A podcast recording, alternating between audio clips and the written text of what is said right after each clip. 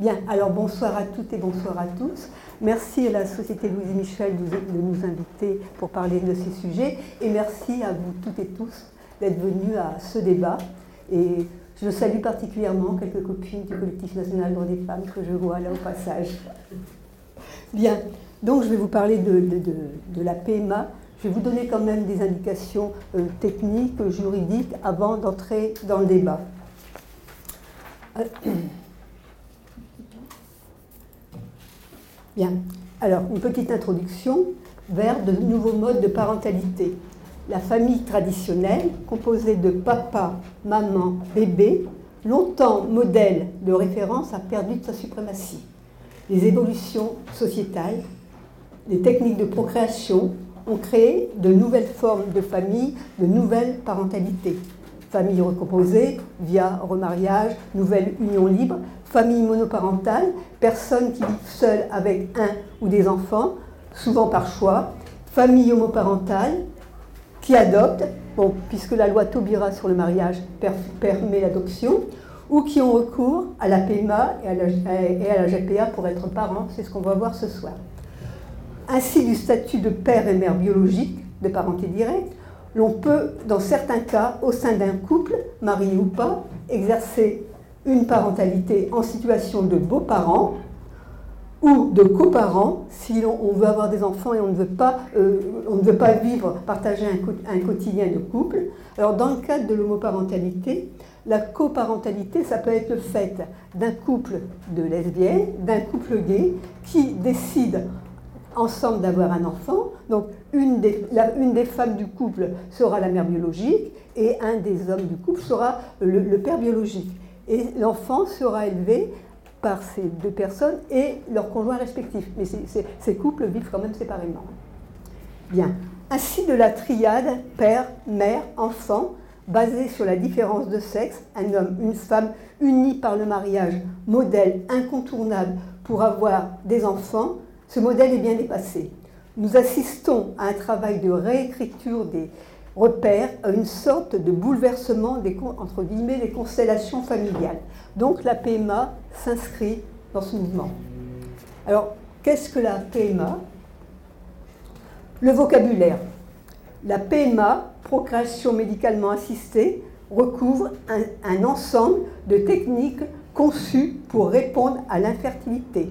Si elle peut soigner socialement l'infertilité, elle ne la soigne pas, elle ne la guérit pas médicalement. Hein. C'est bien une différence à faire. Elle peut soigner socialement, mais pas médicalement. Ce n'est qu'une aide à la procréation.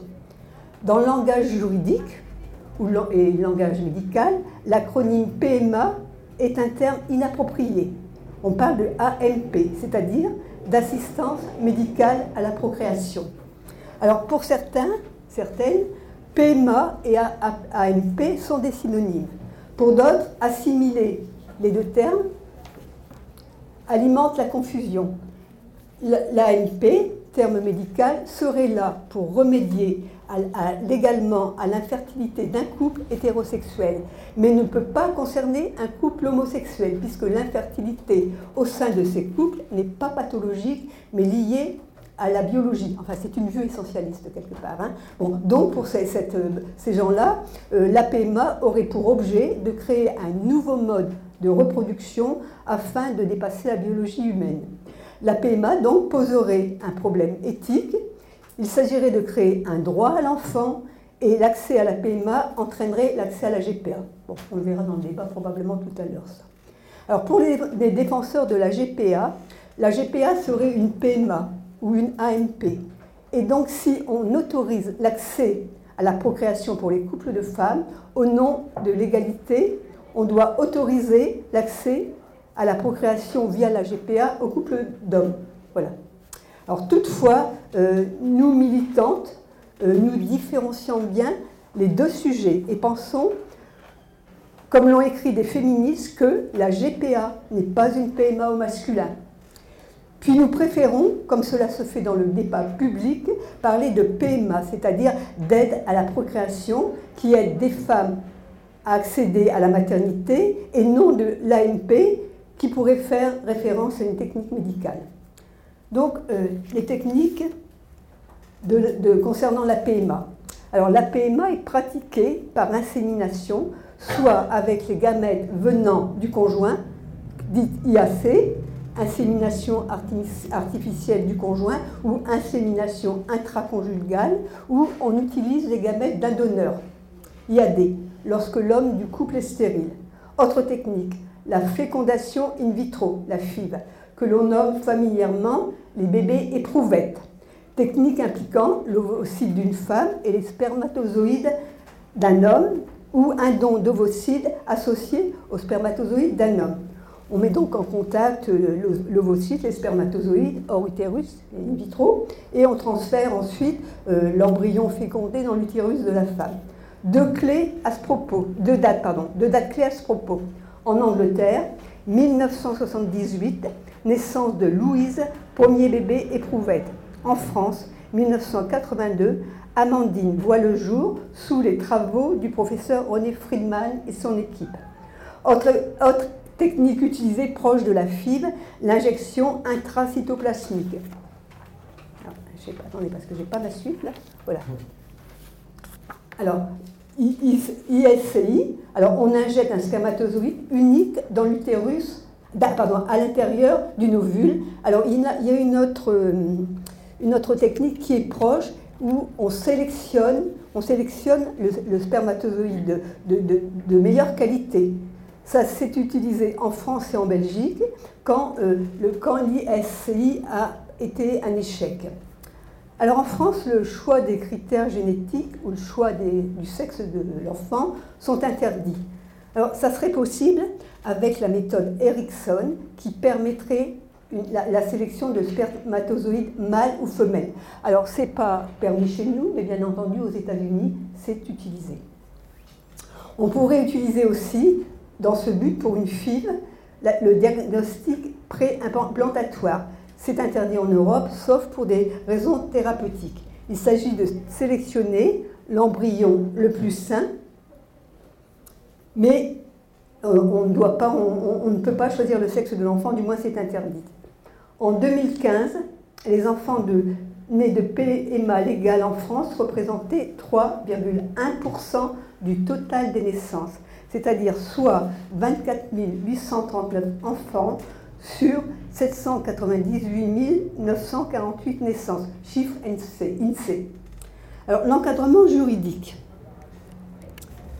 Les lois bioéthiques de 94, 2004, 2011 encadrent la PMA. La PMA est soumise à des règles strictes. Selon l'article L 2141-2 du Code de la santé publique, elle est accordée aux couples hétérosexuels mariés ou vivants, euh, c'est-à-dire que l'insémination post-mortem est interdite, et vivre en séparation de corps ou être en instance de divorce ne permet pas d'y accéder. Le couple dont l'infertilité est médicalement constatée, euh, ça doit être une, infertilité pathologique et il y a 25% de cas où euh, il a pas, on ne trouve pas la cause de l'infertilité dans le couple. Euh, alors, pour accéder à la PMA, pour éviter la transmission d'une maladie grave de l'enfant, c'est aussi une raison qui permet d'y avoir, accès. En France, les tentatives légales de PMA sont prises en charge à 100% euh, par euh, l'assurance maladie sous les conditions suivantes. La femme doit être âgée de moins de 43 ans. Le nombre maximum d'inséminations remboursées est de 6 et pour la fille, c'est 4. Alors, toutes les femmes n'ont pas euh, accès à la PMA. Euh, ce qui posent des questions et révèlent les incohérences de la loi. Alors, pourquoi toutes les femmes n'ont pas accès à la PMA Veut-on les renvoyer à la norme du couple hétérosexuel ou les réprimer de, sortir de cette norme Est-ce une prise de pouvoir, une sorte de domination de leur corps? Attendez, je tourne les pages. Parce qu'on a des, on a des diapos et ça s'interdit. Alors, où est-ce aussi une vue réactionnaire afin de sauvegarder euh, la famille traditionnelle, chère aux conservateurs de tous bords. Vous savez, vous savez comme moi les dangers qu'il y a euh, à, ce qu'une femme élève, enfin qu'on élève un enfant sans père. Hein, mais on n'entend pas souvent parler des dangers qu'il y a lorsqu'un enfant est élevé sans mère. C'est vrai que c'est plus rare. Alors, dans ce registre, les lois bioéthiques qui définissent les limitations d'accès à la PMA s'inscrivent dans un, contexte sociétal aujourd'hui dépassé. Les modèles familiaux ont évolué, on a vu en introduction, où se sont davantage informés. Par exemple, les familles monoparentales. En 2014, 23% des familles, études INSEE, étaient des familles monoparentales, composées en grande majorité d'une mère et d'enfants. 80% étaient des, femmes. Hein. Et sur l'ensemble des familles monoparentales, 15% en 2011 l'étaient à la suite d'une naissance chez une femme célibataire. Donc c'était bien, bien par choix. Autre exemple, les familles homoparentales. Une enquête INSEE de 2012 révèle que 10 000 couples de même sexe vivent avec au moins un enfant et que 80% d'entre eux sont des couples de femmes. Dans, ces couples, un enfant sur deux serait né de PMA.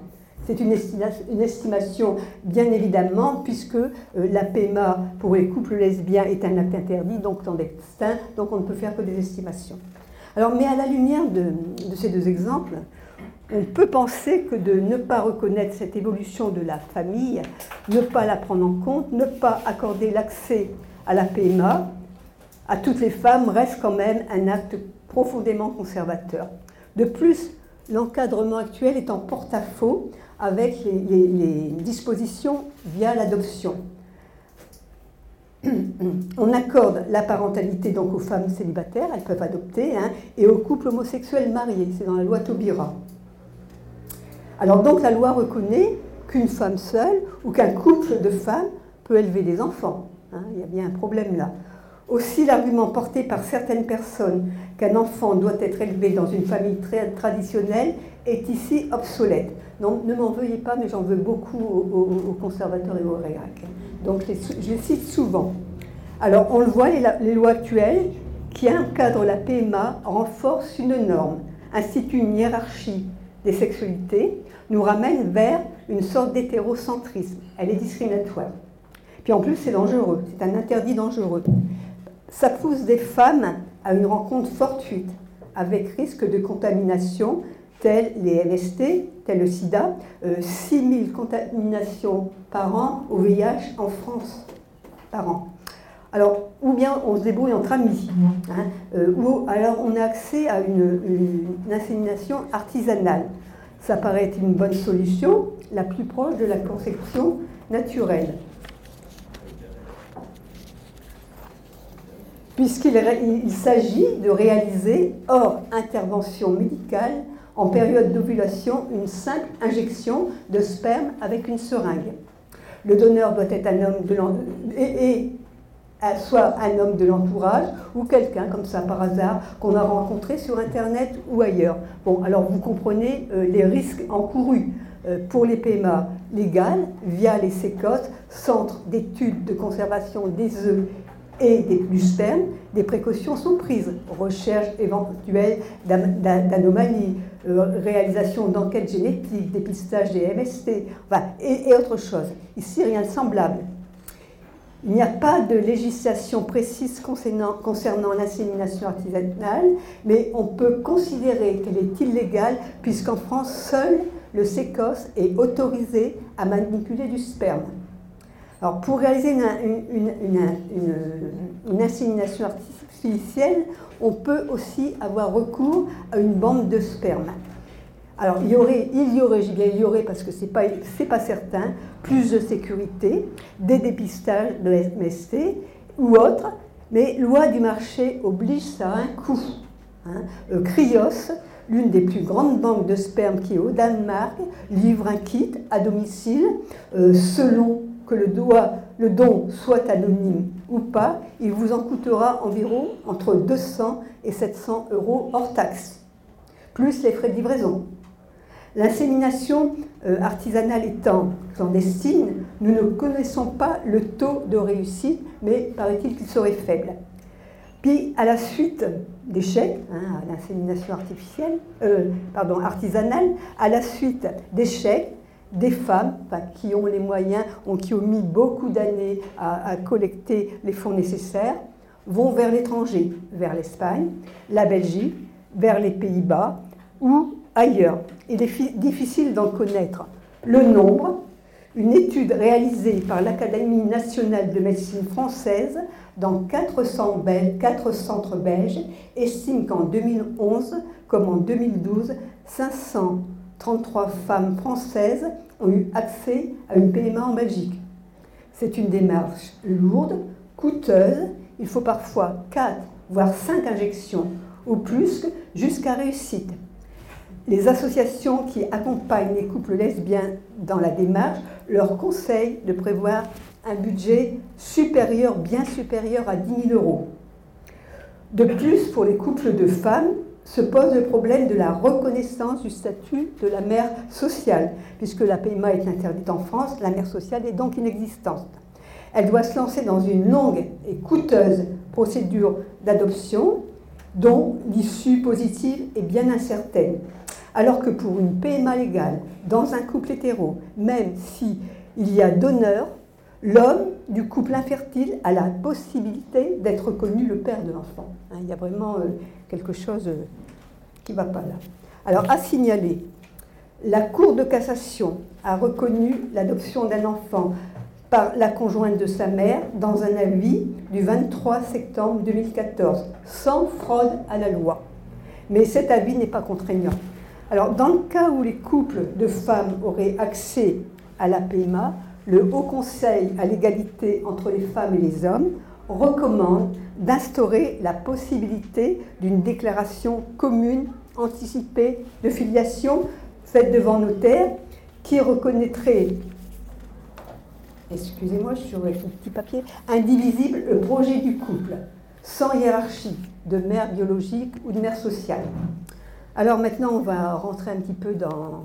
On a vu un petit peu pourquoi euh, on pourrait accorder euh, la PMA à toutes les femmes. Maintenant, on va voir un petit peu euh, certains problèmes que ça peut poser.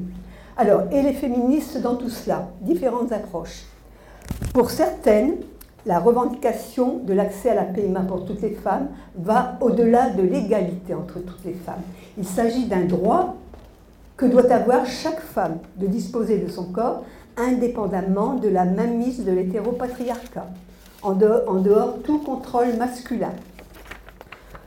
Ce serait la continuité des luttes des féministes des années 1970 qui revendiquaient l'accès pour toutes à la contraception et à l'IVG, donc la possibilité de pouvoir choisir sa maternité quand on le, quand on le désirait.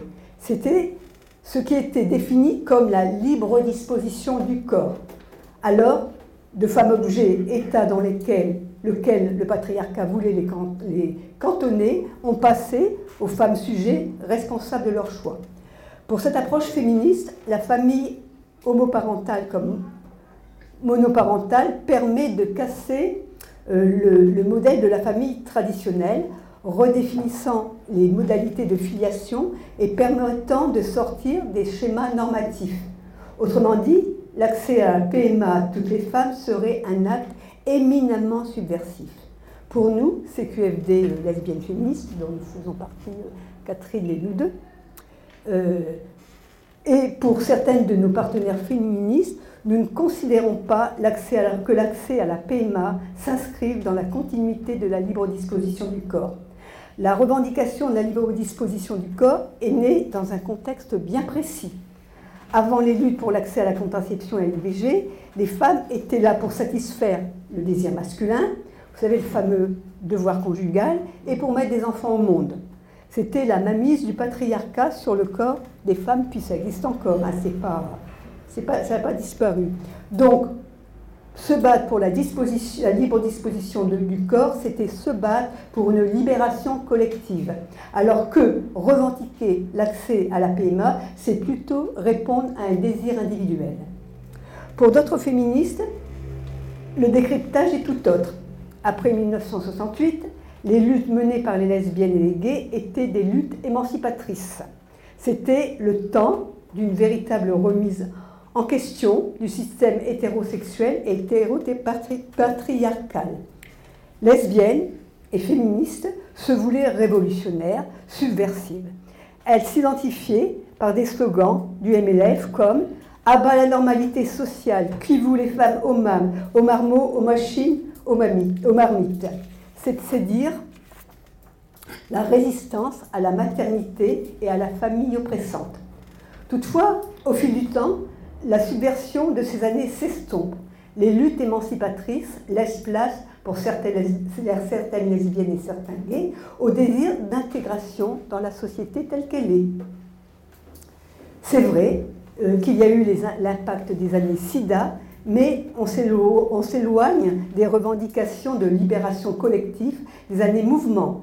Les points de convergence entre féministes et gays éclatent. À présent, pour beaucoup d'homosexuels des deux sexes, on veut être comme tout le monde, se marier, avoir des enfants, avoir une famille. donc on revendique l'accès à la PMA, et à la GPA. Ainsi, de la revendication du droit à la différence des années 70, on passe à la revendication du droit à l'indifférence, des luttes émancipatrices et subversives, on passe au désir d'intégration. D'une volonté de libération collective, on passe à des intérêts individuels. Pour cet mouvement féministe, c'était, c'est vécu comme un retour en arrière et ça pose la question de l'injonction à la maternité. Donc on y vient, hein, vous savez tu seras mère, ma fille, enfin la norme. Alors même si nous considérons que la demande d'accès à la PMA pour toutes les femmes est tout à fait légitime et que c'est une question d'égalité entre toutes, on peut se demander si elle ne renforce pas l'injonction sociale à la, maternité qui pèse sur chacune d'entre nous. La pression est puissante. Une femme accomplie est une femme qui est mère. La maternité est l'incarnation suprême de la féminité. Être mère fait partie de l'identité des femmes. C'est la clé de l'équilibre. Les magazines féminins nous envoient des clichés de people euh, au ventre rebondi, mais tellement épanouis qu'elles deviennent des référentes identitaires. Tout cela pèse sur notre histoire, sur notre mémoire collective de femmes et s'inscrit dans les mentalités. Il y a comme un subtil conditionnement auquel ont participé discours et politiques natalistes de différentes époques, s'appuyant sur les ressorts d'un patriarcat insolent. Le désir d'enfant est une chose euh, complexe et, tabou. Est-ce le désir de transmettre son patrimoine génétique, une façon de se prolonger dans le temps ou autre raison Mais tout pousse à penser, du moins pour nous, tout pousse à penser que ce désir ne, paraît pas inné mais construit. Fonder une famille et, redevient une norme. Choisir une vie sans enfant est un phénomène minoritaire. Ce serait 5% de la population générale. Sur l'ensemble de 5%, 4,3% serait le fait de femmes et 6,3% le fait d'hommes. Alors, il y a d'autres questions qui se posent, et on va en poser deux parce qu'on est quand même prise par le temps. Euh, la PMA, euh, on, nous parle beaucoup, de, quand il y a les débats sur la PMA, euh, de, la possible pénurie des gamètes. Alors, je vais en dire quelques mots. L'accès à la PMA pour toutes, sujet qui est à la croisée des progrès technologiques, des questions sociétales, voire philosophiques, n'est pas sans poser certaines interrogations. On l'a compris, la PMA pas ne fait pas que de répondre à un désir d'enfant à tout prix, elle paraît répondre à une norme sociale qu'elle conforte au, prix d'un lourd tribut que paient les femmes qui s'inscrivent dans cette démarche. Stimulation varienne, investissement physique, moral, mental, pour un moindre résultat. En 2015, sur 145 255 PMA, 24 839, soit 20%, ont donné ont donné lieu à une naissance, nous dit l'agence de biomédecine. Puis se pose le problème des ressources, qui à lui seul engendre des situations particulières. En France, pour des raisons d'éthique et biologique, risque de consanguinité, un donneur ne peut être père biologique, entre guillemets, ne peut pas être père biologique, entre guillemets, que de plus de 10 enfants. Actuellement, pour une PMA légale, un couple hétéro doit attendre 12, 15, voire 18 mois avant d'avoir accès à un don. On commence donc à manquer de gamètes. En 2015, 255 hommes ont donné leurs gamètes. Il en, faudrait 300. En comparaison, 540 femmes ont donné les leurs. Il en faudrait 1400. Alors c'est vrai que de donner des ovocytes, c'est autre chose que, donner du sperme. Hein. Il y a des traitements, c'est beaucoup plus difficile. Alors d'après le SECOS, ce serait dû à un manque d'information. Donc le SECOS a fait en 2017 une campagne de sensibilisation, mais on ne sait pas, on ne sait pas ce jour ce que ça a vraiment donné.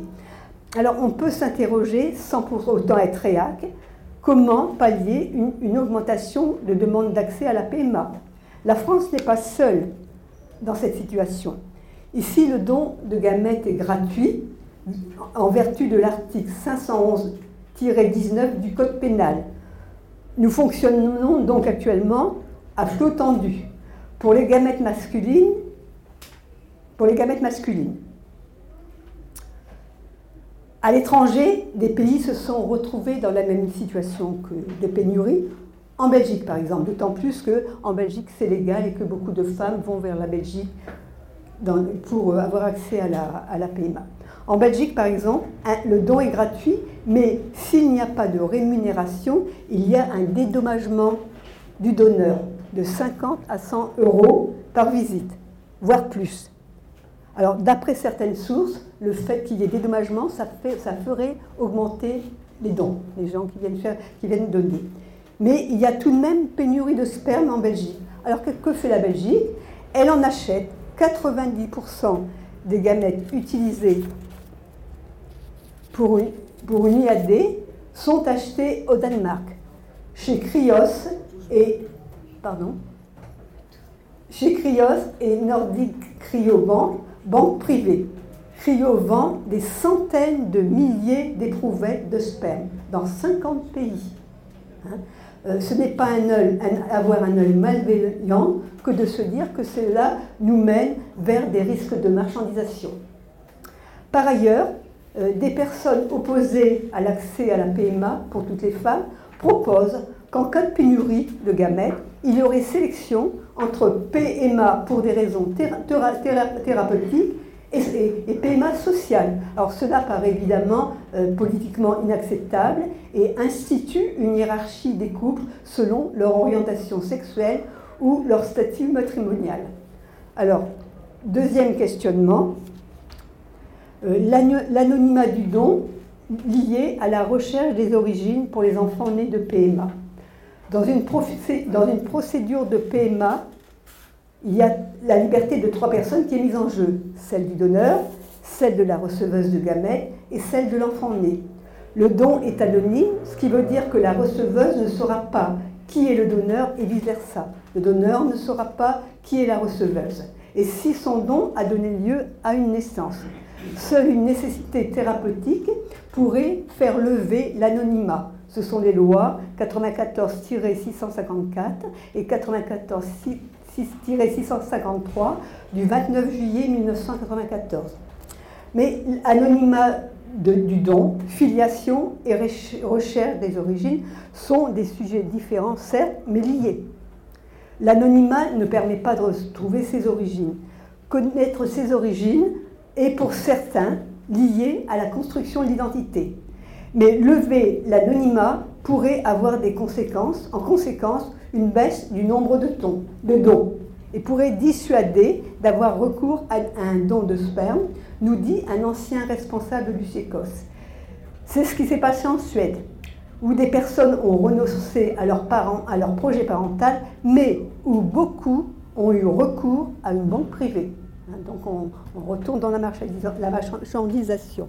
En France, le débat sur l'anonymat et la recherche des origines fait rage, mais il s'appuie sur un registre, un registre émotionnel, voire compassionnel. Compassionnel, excusez-moi. La presse, hein, vous vous en souvenez, la presse a largement diffusé l'histoire d'Arthur euh, qui, par le biais d'un test ADN fait aux États-Unis, avait retrouvé son géniteur. Bon, ça c'est interdit en France. Hein. Alors pour en revenir, à l'exemple de la Suède, premier pays qui a levé l'anonymat, très peu d'enfants ont souhaité retrouver leur donneur. Le docteur Jouanet, ex-responsable du SECOS de l'hôpital Cochin, qui a rencontré de nombreux adultes issus de PMA, explique que le fait de retrouver son géniteur est surtout lié à des difficultés d'ordre personnel, des problèmes relationnels avec les parents et aussi en fonction de la manière dont on a appris comment on a été conçu. L'importance serait que les parents gèrent cela en toute transparence, sans tabou, pour expliquer à l'enfant, entre guillemets, les secrets de sa conception. À ce propos, le professeur René Friedman pense que la prochaine révision de loi bioéthique, il faudra attaquer ce problème de front. Toutefois, il est primordial de respecter la liberté de chaque personne. La France pourrait, pourrait peut-être adopter une procédure proche de celle de l'Angleterre. En Angleterre, les donneurs s'inscrivent sur un registre national et si l'enfant souhaite retrouver ses origines, il peut le faire en consultant ce registre. Par ailleurs, le ou la donneuse de gamètes a le droit à tout moment de faire opposition pour que son identité ne soit pas révélée. Dans d'autres cas, dans ce cas, la liberté des donneurs et receveurs est respectée, mais l'enfant qui n'aurait pas accès aux données ne serait-il pas lésé L'article 8 de la Convention européenne des droits de l'homme dit que le droit de connaître ses origines relève de l'identité supérieure de l'enfant. On peut donc penser que dans un futur, que l'anonymat du don sera remis en cause. Alors maintenant, nos positions, pour terminer, nos positions euh, CQFD lesbiennes féministes, pourquoi une technique ouverte aux couples hétérosexuels ne serait pas ouverte aux couples lesbiens? Pourquoi une technique ouverte aux unes ne le serait pas aux autres? L'accès à la PMA pour toutes les femmes pose la question de déconstruction des normes, participe à l'abolition de l'hétérocentrisme et pose le principe d'égalité entre toutes les sexualités. Donc nous soutenons l'ouverture de la PMA à toutes les femmes au nom de l'égalité sans pour autant en faire la promotion. Hein, nous disons ça existe, toutes les femmes doivent avoir accès aux mêmes droits, mais nous n'en faisons pas la, promotion, nous ne portons pas, nous ne portons pas euh, euh, euh, particulièrement ce sujet. Alors nous, aussi, nous, nous voulons, alors comme nous disons que nous soutenons l'ouverture à la PMA, nous, nous le disons sans, faire sans que ce soit une incitation à la maternité. Toutefois, l'accès à la PMA pour toutes les femmes ne doit pas engendrer, au nom de l'égalité, l'ouverture à la GPA. Alors, une petite phrase pour conclure de l'écrivain Francis Bossu. Un enfant, qu'est-ce donc? Un morceau d'amour égaré Un miroir Une victime Ou un signe du temps en marche? Voilà, merci de votre attention.